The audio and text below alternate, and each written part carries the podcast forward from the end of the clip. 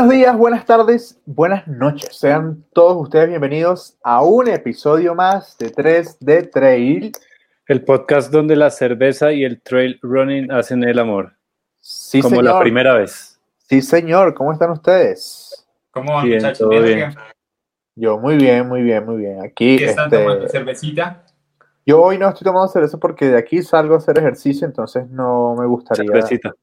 no me gustaría hacerlo, que no me vaya bien, pero bueno. Ok, Eh, un, importante. saludo, un saludo a la gente de a la, a la gente de la Pola del Pop. Sí, señor. cerveza deliciosa. Sí, señor, sí, señor, sí, Sí, señor. También importante mencionar y recordarles, no lo vamos a dejar de hacer, que el próximo mes de julio vamos a estar en Perú corriendo Ultra Amazonas. Eso va a ser eh, del primero al 4 de julio. Hay distancias de 12, 25, 50, 80 kilómetros. Allá vamos a estar. Ya se está activando gente colombiana eh, que Sí, nos va a estar acompañando. Así que va a estar bueno. Toda la información, tanto de la Pola como de eh, Ultramazonas, Ultramazonas. queda aquí abajo en la descripción. Eh, hay dos cosas para mencionar, para contar importantes, ¿no? Este, Juan, Una cosa que es del corazón, a mí me encanta, ustedes saben, uno de mis corredores favoritos, eh, Ricky Gates, esta semana sacó un esperadísimo documental. Este documental se llama Transamericana y cuenta la historia de Ricky Gates atravesando el país de este a oeste en un momento en que Estados Unidos, eh, exactamente, eh, estaba en este momento hace cuatro años. Eh, un en- documental que ya era libro, ¿no? Ya era libro. Sí, sí, sí. Sí, ya tenía un libro. Ya, ya, ya, él, es- él es fotógrafo y sacó un libro que es como 80% fotografía y parte de, de relatos de su viaje. Y el, via- Rick- el, el documental es una putería, marica. Ricky Gates, eh, que eh, para los que no lo saben, eh, pues fue más que mencionado en el episodio en el que hablamos de nuestros ídolos. Eh, creo que es un ídolo colectivo, eh, Ricky Gates. Sí, y después de ver el documental, de verdad que se, se- se montó en el top. Sí, sí, sí. Ah, no, Ricky, es un crack. Es un crack. Qué, qué brutal documental. Es como, es como la historia de hoy en día de Forrest Gump. Algo así. Sí, es Algo increíble. así, algo así, algo así. Eso es cierto. Es que no lo había relacionado, pero sí, fíjate que me parece apropiado. Otra cosa que- para decir que sucedió, ¿no? Eh, Una barrabasada que hizo por ahí Don Killian. Una salvajada que hizo Killian Jornet, pero yo estaba hablando con alguien y decía, si es una salvajada, porque dar salvaje. vueltas en una pista es, es, es hartísimo. No sé cuántas vueltas exactas dio, pero corrió 212. 84 kilómetros, casi 85 kilómetros eh, por debajo de 6 horas. Eh, y el, el tema A era que 4.13. estaba, estaba probando, sí, el, el por qué es, estaba eh, haciendo pruebas de alimentos y de hidratación. Estaba, por lo que yo puedo asumir, estaba comenzando a, probar cómo le va con Moon Valley, que es la marca de su. Ellos están casados. Sí, yo sí quiero, yo sí creo. Bueno, de, de Emily, Emily Forsberg, su pareja. Sí, sí, Este, es, eh, Moon Valley, para quienes no saben, es, un- es una marca de nutrición que tiene eh, Emily Forsberg con Ida Nilsson y es Mimi Kotka, la otra. Mimi Podcast, sí, señor. Mimi Kotka. Ida y Y Emily, Emily. sí, señor. Pero hay una cosa que yo me di cuenta, ¿sí? No creo que haya corrido sin parar nunca. No, yo tampoco. Porque hay, Entonces- hay unos, hay unos tramos que se ve que va muy rápido. Y tiene, sea, exacto, como- exacto. Tiene que haber corrido realmente más rápido. claro. en el, el video que sale, eh, que montó él en su, en su cuenta, para que él vaya agitado a, a- a ese paso que va, debe estar corriendo por ahí a 320. Qué loco. Qué loco, es, es- es muy salvaje, pero de todo eso mm, rescató algo y era, yo se los había contado en, en un episodio anterior y es, eh, si, si salen, háganlo en situaciones controladas y eso es una situación controlada, ¿sí? Sí, sí, sí, sí, Es, de acuerdo. es perfecto. El man, entiendo que empezó en ayunas y después empezó a hacer unas pruebas con hidratantes y con diferentes geles y comida y eso. Y barras de proteína y eso. Si se sentía mal ya, se salía a la pista y listo, estaba... A mí me, a mí me causa curiosidad una cosa, ¿por qué los 84 y pico? Porque tampoco da como una, una cantidad de tiempo exacta, o sea, como seis horas exactas no da, no da un kilometraje exacto, no da nada exacto lo único que se me ocurre. parar. Lo único que se me ocurre que no vi en el, en el Strava es las calorías. Capaz puede haberse ido por un tema de gasto calórico. Déjame entrar en Strava rápidamente. Ah, puede ser. Yo pienso que, lo, hizo porque corrió como 5 horas 40 y 50 y, pico. Sí. Eh, eso casi, muy cercano a las 6. Lo que yo pienso que hizo fue tres eh, lapsos de dos horas, que en dos horas el cuerpo eh, es capaz de, quemar las calorías que le entran, ¿sí? la tiene privada. Hizo dos horas con, en, ayunas de pronto o probando una cosa, dos horas en otras cosas y dos horas en otras cosas. Sí, puede ser por ahí la cosa. Sí, este, pero sí, o sea, una, cosa, una cosa de loco, este. Pero, pero lo que dice Juan es cierto, me parece muy chévere que o sea, aparte de que es algo brutalmente duro físicamente, el man se está probando en diferentes situaciones. Ya sabemos que el man puede irse a correr 20, no sé cuántas horas sin comer nada por la montaña solo con un soft flask de 500 mililitros. Ahora está probando cómo le funciona el cuerpo teniendo comida cada dos horas.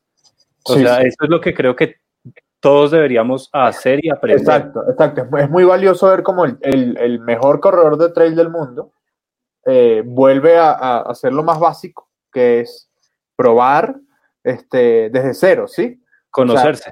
vaya, vaya la lección, vaya la lección para quienes vamos a, una carrera y estrenamos zapatillas o estrenamos barras o lo que sea, ¿sí? O sea, ojalá lo podamos absorber y entender que nunca dejamos de aprender. ¿Por qué nunca dejamos de aprender? Porque todos siempre seremos amateurs. Sí, señor. Perfecto. Es perfecto Así que ahí está la entrada para el tema de hoy. ¿Qué acabas de decir? Hoy vamos a estar hablando, me estoy robando aquí el puesto de Juan Sebastián, hoy vamos a estar hablando sobre, no sobre un tema en particular, sino sobre una reflexión que hemos venido trayendo en las últimas semanas en, la mesa de 3 de Trail. Eh, y es que el aprendizaje nunca termina. No importa ah, el nivel en el que estés corriendo, no importa si llegas de primero llegas de último, no importa nada. Lo que importa es que siempre hay cabida para el aprendizaje. Y incluso si eres Killian, siempre va a haber alguien que lo haga mejor que tú.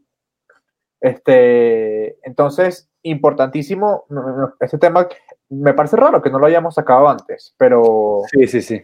Pero bueno, este, quiero que comencemos era, era uno de esos temas como tan buenos, tan buenos que lo teníamos ahí guardadito como... Sí, es cierto, puede ser. Ahora, me gustaría que comencemos por donde comenzamos, y es, cada uno de nosotros les va a contar en un minuto, dos minutos, sobre su primera carrera y sobre como esa experiencia, ¿no? George. Bueno, pues creo que aquí ya, ya la he nombrado varias veces. Eh, mi primera carrera de trail fue el Merrell Trail Tour la historia de por qué llegué ahí ya se las he contado muchas veces, entonces no la voy a contar. Voy a contar más bien como, como todo el tema de, preparación, como que después de decir que sí a, entrenar para eso, sí. Eh, la primera vez que, que salí a trotar, a medio trotar muy suave, hice como 20 kilómetros dándole vueltas, 20 minutos, perdón, dándole vueltas a un parquecito que había al lado de mi casa que tiene 800 metros. O sea, yo calculo que debía haber hecho por ahí tres kilómetros, mal contados. Y corrí con unos tenis de, jugar squash. Yo jugaba squash en la universidad, entonces unos 6 de, de, de, jugar squash. ¿Usted sabe qué significa ASICS? Eh, sí, tú ya lo habías dicho. Sí. Qué memoria, marica. Alma sana, incorpore sano. ASICS. Y pues casualmente con esos tenis corrí la Merrell Trail Tour de ese año del 2013. O sea, me fui con unos tenis de jugar squash a correr En Fue montaña. El, primer Merrell. Eh, sí, el primer Merrell, porque el año anterior era la Leyenda del Dorado, El reto del Dorado. el reto del Dorado. Y nada, o sea, yo sentía que para esa carrera, que eran 9.6 kilómetros, me acuerdo, yo iba a necesitar llevar una cantidad de cosas, de agua, de todo, entonces me cargué, me, lo único que me compré como especial, entre comillas, para trail fue un backpack, un, un, hidra- un chaleco de hidratación Chaleco North Face. eh, en The North Face, sí, que si quieres por ahí puedes poner una foto del chaleco, una foto de mi espalda que tienes por ahí Ah, ok, ok, voy, déjame la busco porque tenía la otra. Ajá, pero. para hacer esa foto y pues no es el mejor chaleco evidentemente para, para correr trail, pero fue el chaleco que usé como durante dos años y aún lo tengo, aún, aún lo, lo uso de vez en cuando por ahí para, para salidas y eso. Eh, sí, ese mismo, ese mismo chaleco. Ok. Ahí está. Pero hay otra foto que es de tu, de tu primer año de carreras porque de Merrell no, no pudiste conseguir, ¿no? Ah, sí, no, no, no. No sé por qué no llegué a la de Merrell, pero Miren, miren este look. Bonito look. pantaloneta de squash también. Es que ahí no se Pantaloneta de alcanza a ver el final. Lentes de vestir. Sí, señor. Unos Ray-Ban ahí, eh, Club Master de los normalitos. Y, y, eh, sería esto que. Y badana de, de Sony Ericsson. De Sony Ericsson con la que jugaba squash también. O sea, yo me vestí como jugaba squash. O sea, tú Y- ensuciarte, básicamente. Sí, y si puedes ver ahí, ha- ha- hacía yo algo que no hago ahora y que no me gusta hacer y es escuchar música. Ahí se ven los audífonos. Eh, escuchaba yo música en esa época mientras que corría por la montaña. Para mí, grave error en ese, pues lo disfruté en su momento. Ok, ok, ok, ok. Juan Sebastián, tu foto está particular. Sí, porque es que yo era, yo era, yo era bien Tarzán. No mentiras. Yo, yo vengo de, de vivir en una ciudad pequeña, en, en Neiva, y allá hace mucho calor. Entonces, yo me acostumbré a correr sin camiseta. Lo, lo, lo normal que hacía uno era como salir un poquito de la ciudad, de dos, tres cuadras, yo vivía hacia las afueras, y ya cuando estabas en, en la carretera o algo, yo, yo me quitaba la camiseta y me acostumbré a eso. Y eh, después me fui a ir a, a- Nueva Zelanda y hacía lo mismo y llegué acá a Bogotá y mi primera carrera echando cabeza el otro día fue, no estoy seguro si, si fue una de aire libre o aventura, fue en Suezca, que ahora creo que eh, llegamos a la conclusión con Andrés que estábamos ahí los dos. Eh, yo corría con unos Nike Lunar Run On, algo así. Unos tenis de calle, eh, con termitos de, de, de calle también, de los de Sí. cinturón. No sabía que era un gel, no sabía que era una barra. eh, me llevaba bocadillos y pues corría, obvio, sin camiseta. Entonces, y pues en, en, en Cundinamarca, en el, en el clima frío, que alguien corra sin camiseta es rarísimo. Sí. Y ahí estaba yo Sí. corriendo sin camiseta eh, en las carreras. Miren esta belleza.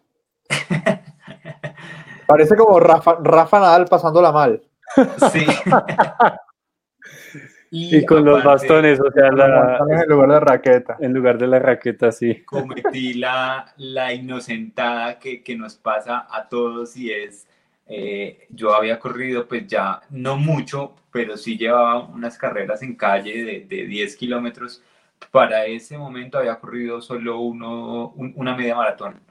Mi primera Ok. maratón yo la corrí en Oakland y una vez alguien me dijo, no sé cómo me enteré, una carrera de montaña y hay 10 kilómetros y 21 kilómetros y yo dije, ah, no, pues yo ya he corrido 21 kilómetros en calle, Clásico, 21 kilómetros en montaña es papitas y no, la pasé re mal. clásico. Me costó muchísimo, me costó muchísimo y bueno, inocentadas. Clásico, clásico. Eso es clásico.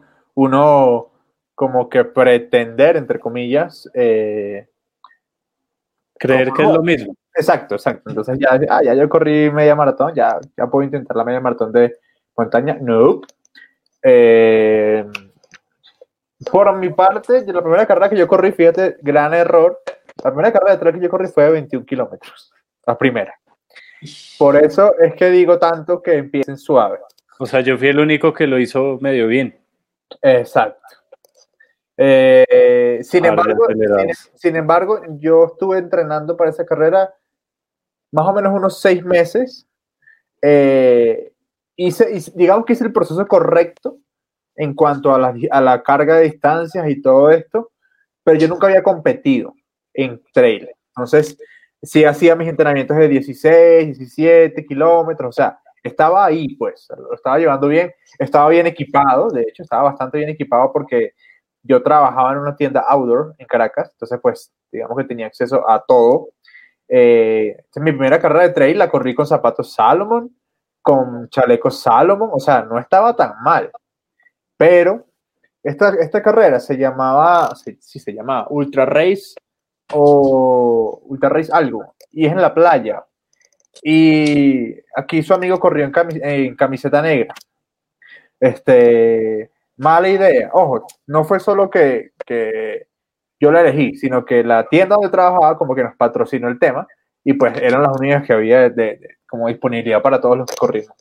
Este, pero sí, mira, tenía, ahí lleva, lleva una gorra estas como de safari, ¿sabes? Que tienen, que tienen como falda. Eh, yo sí usaba gafas de sol, de, de correr, pues, de, ejercicio. Eh, yo usaba gafas de sol. Usaba los termitos, termito clásico, y se ve. Este, medias de compresión negras, todavía tengo esas medias. Eh, y atrás, bueno, ya, hay un chaleco. Esos son CEP. CEP, sí, exacto. Sí. Y bueno, zapatos Salomon, que para mí eso es, creo que ha sido el mejor modelo que he tenido. No, no estuvo tan mal, realmente me fue, me fue bastante bien, me fue bastante bien en la carrera, creo que llegué... Y eras flaco, weón. Y era flaco. Era no, Y, tienes, y tienes pinta de corredor, weón. Sí, sí, sí, sí, sí. Este, Biotipo, sí. Este, y me fue bien, la verdad, no, no recuerdo la posición ni nada, pero sé que me fue bastante bien para lo que esperaba. Eh, pero fíjense que yo, el otro día pensando, decía, mierda, este, en realidad uno nunca termina de aprender. O sea, y uno sabe si sea caminar y ve algo y dice, ah, mierda, mira, esto lo puedo ir mejorando, ¿sí? Este, y creo que, creo que no solo el cuerpo, sino lo que encierra o lo que nos encierra como corredores, es decir, cuerpo y mente, ¿sí? Este, y bueno, espíritu también, eh, siempre se puede ir mejorando, se puede ir como actualizando. Este, si bien el cuerpo es como la máquina o como el hardware, eh, hay muchas cosas que uno como software puede ir eh, mejorando, ¿no? Y, creo que uno, o sea, lo, lo, único creo que constante en el trail es como el aprendizaje. porque además creo que una de las cosas más importantes que uno tiene que aprender y que no, o sea, no, hay, forma de que te la enseñen, es que, ¿cómo decirlo? Este, ah, no sé, se me, se, me, fue la idea. Este, o sea, que, que siempre hay, hay, maneras de mejorar, este, y que nunca, nunca, nunca, eh, como que todo va a salir perfecto. ¿sí? Uno, uno eso y la otra es que con, con, el paso del tiempo tú te vas dando cuenta que el, el, el trail o el correo o el deporte es muy personal, ¿sí? Que, Lo, que lo que para ti funciona o lo, o lo, que para una persona le funciona es muy posible que a ti no. Entonces, eso hay, hay que partir de que eso ya es entrenar. Entrenar es salir a, a tener sensaciones, ¿sí? Y sí, es, es verdad que, que, cuando tú corres, sí hay que, hay que tener buenos tiempos y todo, pero esa parte de las sensaciones, de que, de que vas sintiendo, de en qué, en qué momento te da hambre, de cómo te da hambre, de qué te pide el cuerpo, te pide comida de sal, te pide comida de dulce, te pide agua, te pide sales o te pide eh, una Coca-Cola. Eso, es entrenar. Y eso es una, que yo lo estoy haciendo ahora, eso es una muy buena primera parte para reencontrarse con correr larga distancia antes de meterse a la montaña. Vayan, corran, eh, que les dé hambre, que todo, y háganlo, vuelvo y les digo, en situaciones controladas.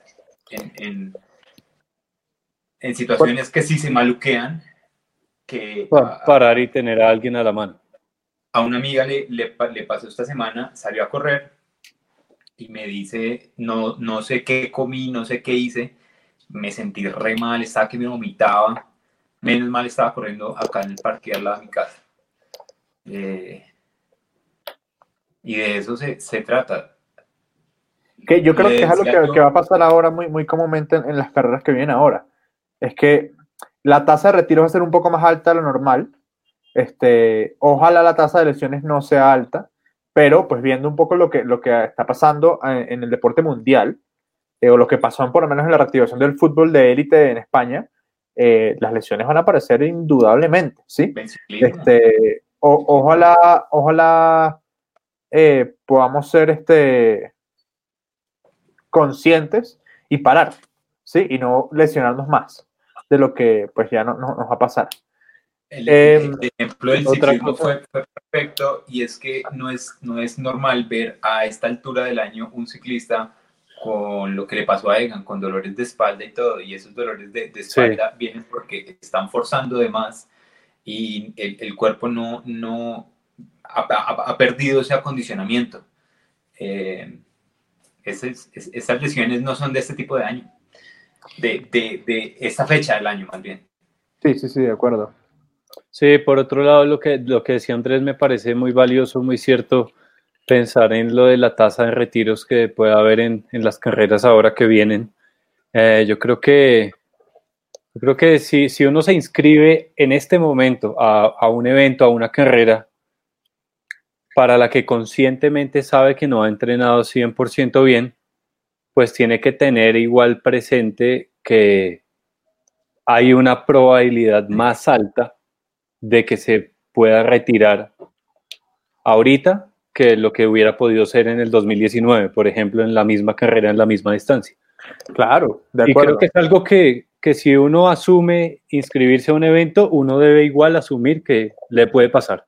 Porque... Yo hoy conversé con alguien este, que estaba escrito para unos 80 kilómetros y le dije, ¿cómo vas? ¿Ya estás eh, afinado? Me dice, no, no, bueno, bueno a ver, nos vimos en fisioterapia, ¿sí? O sea, saquen ya por ahí el, primer punto. Y segundo, eh, me dijo, me bajé a los 42 este, y los voy a caminar. Porque fui a hacer un entreno proyectando los 80 y, y, el cuerpo no, no, no, no, me respondió tan bien o quedé, quedé, quedé muy golpeado. Este, y esto, y él es, es una persona que entrena, ¿sí? Entonces, este, esto, esto puede pasar. Entonces, ojalá pues todos, todos sepamos aprender, ¿sí? De, de las cosas que nos puede eh, estar diciendo o mostrando el cuerpo eh, en estas épocas. Y no solo en competencia, en general. En general. Este, salir a correr, salir a montar y, y que el cuerpo te diga, mira, ya va, espérate porque hace seis meses no, no hacíamos esto y ya va. ¿Sí? Sí, mira, le pasó a un amigo mío ciclista un día que salimos a, a, montar hasta Macheta y era el primer día después de toda la cuarentena que él salía a hacer más de 100 kilómetros. Y cuando íbamos como por los 80, como por los 70, eh, Paila, le comenzaron los calambres. Y te estoy hablando de un man que cuando está en su nivel normal, eh, se hace unos 600, 800 kilómetros en la semana de bici. O sea, es una persona que anda y que mira, después de siete meses de solo darle al simulador, de hacer dos, tres horas en simulador, sale un día a la calle a hacer más de 100 kilómetros y se resiente el cuerpo. Entonces, pues, o sea, es, de, conocerse a uno mismo y por eso el, el, título del episodio de que siempre seremos amateurs es que siempre, siempre estaremos en constante aprendizaje.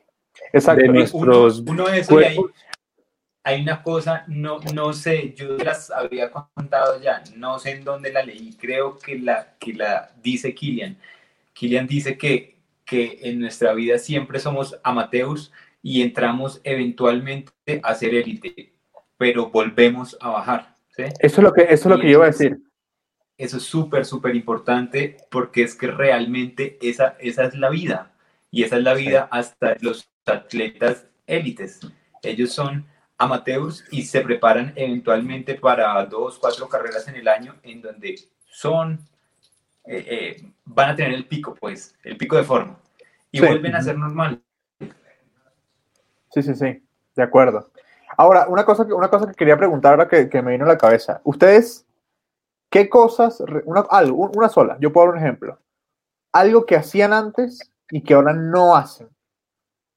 O algo que, yo ya conté. Exacto, o algo que antes no hacían y ahora sí hacen. Eh, Por ejemplo, yo antes usaba mucha ropa de compresión, ya no. Yo también, eso también me pasa. O sea, pero no, no al principio, principio, sino como que hace como cuatro años o tres años, tuve una época que usaba solo ropa de compresión, mucha.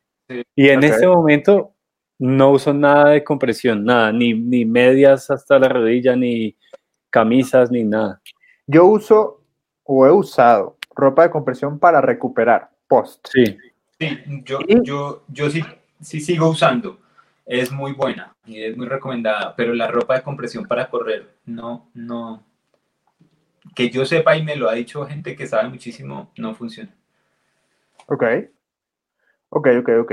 Deberíamos hacer un episodio por ahí, invitar a algún alguien por ahí que sepa harto de, de, compresión.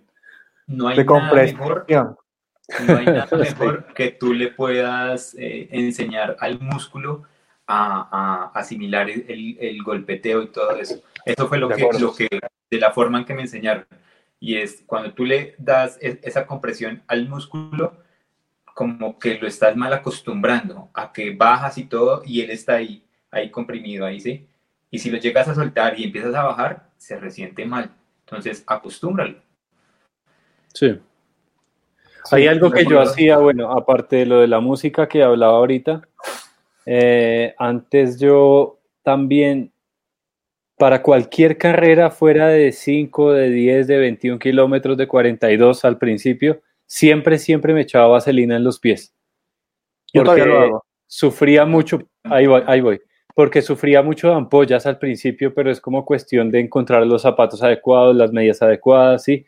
Hoy en día eh, puede que, digamos, use, use vaselina, cuando voy a hacer 80 o 50 o 100, pero para, para 21 kilómetros, para 10 ya no la uso porque siento que igual los pies se acostumbraron y entre comillas ha salido callo donde salían ampollas, entonces ya, ya no se necesita en ciertos puntos. Obviamente todo depende como del terreno al que uno vaya, de si va a estar uno con los pies muy mojados o si va a ser un terreno muy árido todo eso depende, pero eso lo hacía y ya no lo hago. Ustedes saben qué hacía yo antes. Sigue, no, sigue, Juan, sigue, sigue. No, lo, el, el, el, tema de, de, los pies yo lo curé eh, porque sí me pasaba algo, algo similar. Eh, me, me, me, salían muchas ampollas y me resentía mucho con, con algunas marcas más que con otras de, de tenis. Eh, y desde que empecé a correr descalzo, el, el, pie como, como que busca y le empiezan a salir eh, unos callos y unas ampollas en, en, donde debe ser y ya, ahí, ahí ya cure eso. O, eh, corriendo descalzo en pasto, ¿no? Pero... Sí. sí, no, no haciendo el Merrell Trail Tour de 42 kilómetros descalzo, pero bueno. Marica, ¿Ustedes saben cómo hace, ¿Cómo hace? Yo tampoco sé cómo hace, güey. Y corre, y eh, anda. Y anda. Anda, o sea, no llega a, las 10 horas. Ustedes saben qué hacía yo antes mucho y ahora no lo hago. Ir a carreras. Yo antes corría 10 ah, carreras al año, 12 carreras al año. Ahora yo con 3, 4 estoy más que, más que servido. Sí, es verdad. Eso ha cambiado en mi enfoque. Yo tuve una época así cuando, cuando era el auge, cuando empezaron a salir muchas carreras de 10 kilómetros, que estaba la Polar, UNICEF, eh, los, de Nike, que eran muchas así como una cada mes y medio más o menos. Yo me las corría todas, Y después ya ni más. Y, y otra cosa que hacía mucho que ya creo que aprendí o no hago, es que yo era muy descuidado con eh, la comida y la, hidratación. Era como, no sé por qué a veces de corredores como, como que tenemos esa, ese pensamiento de, de ser como braveros y es como si yo puedo hacer 20 kilómetros sin tomar agua, soy más perraco, más... Más, más minimalista. Eso, o sin comer, o, o, no sé, aguanto hambre y era muy descuidado en ese aspecto de, de, de salir a correr y no llevar plata, o salir a correr y solo llevar agua y nada de comida. Y hacían unas estupideces que ya ahora Eh, soy demasiado más cuidadoso. Sí, sí, yo, yo, yo igual ahí fíjate que es una, hay una cosa importante, ¿no? Y es que uno tiene que aprender a cagarla y darse cuenta de cómo no es el asunto, este, para, y para, para, pues, para entenderlo, ¿no? Y además, no hay manera, casi nunca, de aprender por errores del otro. O sea, le toca a uno pasarla mal. Uno, uno, un- uno tiene que vivirlo y hay otra cosa y es que uno tiene, uno tiene que pasarla mal para entender, porque a las buenas no entiendes. O sea, si tú sales y no te da tanta sed y todo, pues tú dices, pues normal. Pero tiene que pasar el día en donde, creo que yo les conté una vez una, una historia, fue en un live o en un episodio, de las veces que más mal he tenido que pagar ese error mío fue una, una vez, una noche que salí a correr cuando vivía en Nueva Zelanda. Fue un huevonzazo, weón. Eh, salí a correr por la playa como a las 7 de la noche y esa ruta Sí. de la playa daba como 20 kilómetros. Ah, sí, no sí, me llevé ni agua ni comida, marica. Y tan arranqué a correr, llegué al final de la playa como en el kilómetro 12 y me empecé a devolver. Y ya iba, ya no habían tiendas abiertas, no había nada. Y me tocó sacar de la, de la basura lo, lo, lo que encontraba. Ah, sí, tú Por contaste. ese, ese camino corren muchos, hay, hay, hay, hay muchos corredores. Y empezar a buscar en la basura empaques de geles. Y sacarlos. Mierda, e ir comiendo. mierda. hasta llegar a la casa por, por Te- huevón. Yo, yo en mi caso, la verdad es que nunca la he pasado así porque yo tuve la suerte de venir primero de, de una escuela de montañismo. Entonces a mí me enseñaron que la seguridad ante todo. Este, entonces yo siempre, o sea, gracias a Dios nunca me ha faltado comida en un entrenamiento o algo así. Me ha pasado más en carreras, fíjate. Eh, pero en, en entrenamientos nunca. De hecho, trato de ir bastante preparado. Eh, de hecho, creo que les conté, ¿no? Que me, me tocó volver a regalar una manta de emergencia hace poquito, Ah, sí, señor. Sí, sí, Este, contaste. bajando a Choachí. Eh, bueno, este, hay que estar preparado en la vida.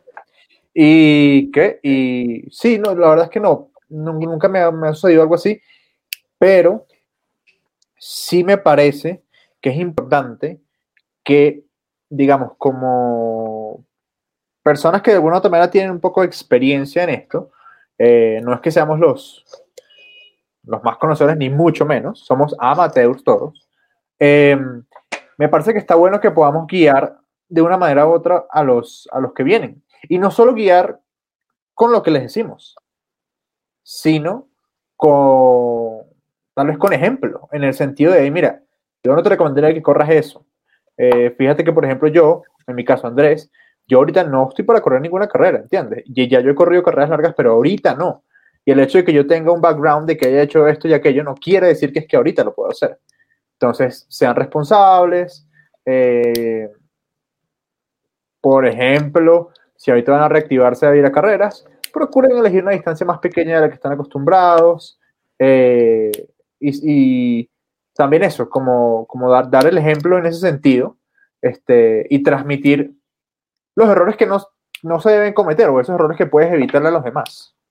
Claro, e- es como, es como lo, o sea, yo creo que ese es uno de los principios también de, de nosotros, de 3D Trail como tal. O sea, yo creo que cuando en el 2013 comenzábamos, comenzaba yo a correr, al menos yo hubiera querido poder tener un, un, un algo, un alguien a quien escucharle eh, qué no hacer, qué sí hacer y qué no hacer en la montaña, porque era completamente nuevo y, y de verdad que no sabía nada, o sea, y pues con mi mamá fuimos y mi mamá tampoco era que supiera mucho, entonces, eh, pues hubiera sido interesante tener como una persona un poquito que le dijera a uno, oiga, no haga eso, o sí, o haga esto, pues, cosas así, y creo que creciendo la familia y la comunidad del trail en Colombia y, y haciendo lo que hacemos con el podcast, que es eso, buscar crecer la comunidad y, y avanzar y que la gente no cometa los mismos errores que nosotros ya algún día cometimos. Por cierto, interrumpo para decir algo. Hablando de comunidad, hablando de crecer, ya es oficial, ya se supo, ya se publicó que el compa Toño Montaño se viene también para Ultra Amazonas en julio. Ya es oficial, ya lo publicaron, ya lo podemos hablar. Ah, bueno, Este, mira, Ya se puede decir. invitado de 3 de Trail en un episodio y 3 de Trail invitado en su podcast también una vez. Exactamente, exactamente. Eh, por cierto, estuvo, estuvo en, en Tierra de Montañas, así como estuvo en TGT el episodio pasado, Víctor, Mr. V, el famoso Mr. V, eh, estuvo con nosotros el episodio pasado, nos contó cosas que están buenas. Una cosa para eh, ya terminar y, y entrar o de nuevo en el tema. Suscríbanse al canal de YouTube, suscríbanse a Spotify. Si nos ven en Apple Podcast, déjenos una reseña. Suscríbanse, suscríbanse y ya. Es lo único que tienen que hacer. Es lo único que les cuesta el, el podcast. Esto es gratis. Esto es gratis. Sí, Estos señor. episodios son gratuitos. Necesitamos su ayuda en ese aspecto. Denle like al episodio en YouTube. Sí, tienen que, tienen, que- tienen- que ayudarnos a que esto crezca. Y tienen que darnos su feedback. Eso es importantísimo. ¿sí? Este, Y háganlo de frente. ¿sí? Eso, eso está bueno. Sí. Eh, ¿Les guste o no les guste lo que digamos? Díganos. Claro, O sea, es chévere. El otro día tuve un problema con el vecino, con mi vecino aquí donde yo vivo, porque le molestaba la bicicleta que yo dejo ahí, a veces la dejo afuera de- en el corredor que solo llega a mi apartamento. Y, y el señor le molestaba te- que la bicicleta estuviera ahí, así él nunca la viera, pero le molestaba. Y no fue capaz de decírmelo, sino que tuvo que mandarme la razón por allá con el arquitecto. O sea, no es así, las cosas no se hacen. Vengan, directamente es más fácil y uno puede encontrar puntos medios, soluciones, eh, y no termina uno de pronto peleando sin necesidad. Exactamente, exactamente. Entonces, a ver, ¿hay alguna otra cosa que tengan ustedes que recuerden que hacían o que no hacían y que ahora cambió su percepción, su percepción al respecto? Eh, En, mi- en mi caso, otra cosa cambió la percepción eh, fue alrededor del UTMB. Cuando uno comienza ¿Qué? a correr en trail, uno... La primera carrera grande del mundo que escucha es el UTMB. ¿Sí?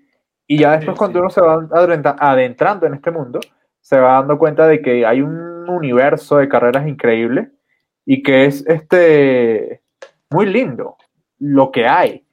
Y de hecho el otro día estábamos conversando con la gente de Going eh, en un live que hicimos con Fuerza Natural y él nos preguntaba cómo hacen para sacar todas esas ideas de, de eventos tan raros.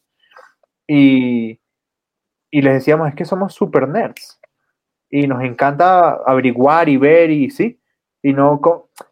Creo que ahí influye el hecho de no conformarse con lo que te muestran las redes sociales, sino indagar. Indagar y averiguar. Y eso es Sí, importante en épocas como estas. Sabes que, o sea, yo he tenido como, como amores y desamores con el UTMB. o sea, yo siento que, que, o sea, al principio lo, lo añoraba, quería hacerlo y todo, llegar algún día allá, luego tuve el momento en el que, ah, me sabía mierda. Eh, y, y así, y sabes, hoy en día pienso como, bueno, pues sería, sería, sería bueno, sería chévere ponerle su, su No, check. Sí, exacto. No es que estamos negados. No es que estamos negados, sino que uno se da cuenta de que hay vida mucho más allá del UTM. Claro, hay más cosas que chévere. hacer. Y eso es chévere. Y, cerca, y cerca. Una cosa es eso, de, de- del comentario que hacía Andrés, a mí me parece súper importante de, de, sí, nosotros somos nerds, pero también es que, es que eh, nosotros hacemos vi- vivir o, o- de las carreras diferentes que se hacen es porque le cuentan un cuento a sus usuarios. ¿sí? No es una carrera, no es solo ir a correr a la montaña, sino que tú tienes que hacer un cuento y tienes que darle un personaje a cada uno de esos usuarios y ponerlo a, a, vivir una historia. Eso, eso es la diferencia entre una carrera normal, entre ir a correr a la montaña y entre asistir a una carrera que tú digas, puta, como que sí fui parte de un evento especial, fui parte de, de un evento pensado. User experience. Exacto, y por eso eh, eh, algunas carreras para ciertas personas pues valen más que otras, ¿sí? No, no, es, no es lo mismo ir a correr, no sé, una, carrera X a ir a correr Segama. No es, es a pesar de que Segama no es cara, fíjate que Segama no es cara. Segama es económica. Pero, pero es una carrera que, te, que te cuenta, sí, que es, es, es una vaina diferente. Sí, sí, sí. y de hecho, fíjate, por ejemplo, y ahí entra un poquito lo que, lo que hablamos en otro episodio, pero creo que está bueno, es también hay que saber que si tú tienes la manera, encuentras la manera de ofrecer un producto eh, que valga, te lo, te lo pagan. Ejemplo claro y raspado. El cruce, el cruce Colombia. El cruce, Cuesta como, en este momento creo que cuesta como mil dólares pero, vale cada dólar. que cada centavo de dólar lo vale. O sea, es algo increíble ese, ese evento. Exactamente. Exactamente. Pero bueno, muchachos, eh, nos gustaría saber, este episodio es corto porque nos gustaría que sean ustedes quienes nos, quienes nos ayuden a terminarlo, a, complementar lo que, lo que para ustedes eh, han sido aprendizajes o siguen siendo aprendizajes. Es más, me gustaría dejar una dinámica aquí rápida. Sí. Déjenos en los comentarios o en Instagram o acá en, YouTube si nos están viendo, eh, ¿cuál fue el último aprendizaje que tuvieron? ¿O qué fue lo último que les enseñó el trail, la montaña, como lo quieren llamar? Este, a ver qué, a ver qué sacamos de ahí. Sí, y por otro lado, la, misma pregunta que, respondimos nosotros acá. ¿Qué, hace, ¿Qué hacían antes que ya no y qué hacen ahora que antes no? Exacto. Cuando salen a la montaña, cuando salen a montar, no sé. Yo, yo algo que, mira, algo que antes no hacía y ahora sí es montar bicicleta. Comencé a montar bicicleta hace van a ser dos años y ha cambiado completamente mi, mi, mi desempeño como corredor, eh, ha mejorado mucho por el tema del fortalecimiento diferente que uno hace con la bici y cosas así. Entonces, es lindo eso también. Déjenos ahí esos comentarios a ver qué hacían antes y qué, y qué hacen ahora. De acuerdo. Y de, acuerdo, de acuerdo. El, el, material es, es, muy, es, muy, importante. ahora la gente que está iniciando eh, sí tiene acceso a mucho material que en nuestro tiempo no teníamos. Sí. El, el, tema, el tema de los chalecos acá en Colombia era, difícil o imposible. Había que mandarlos a pedir o uno terminaba corriendo con chalecos de... Toto. De ciclismo, de ciclismo, pues sí. ¿Sabes que me fijé en algo? Hoy, es que hoy estuve eh, montando bici en el simulador y, y, viendo mientras tanto el episodio, el, el documental de Ricky Gates y luego vi el, el medio documental de, del, del intento de récord de Jim Wamsley en Hard Rock.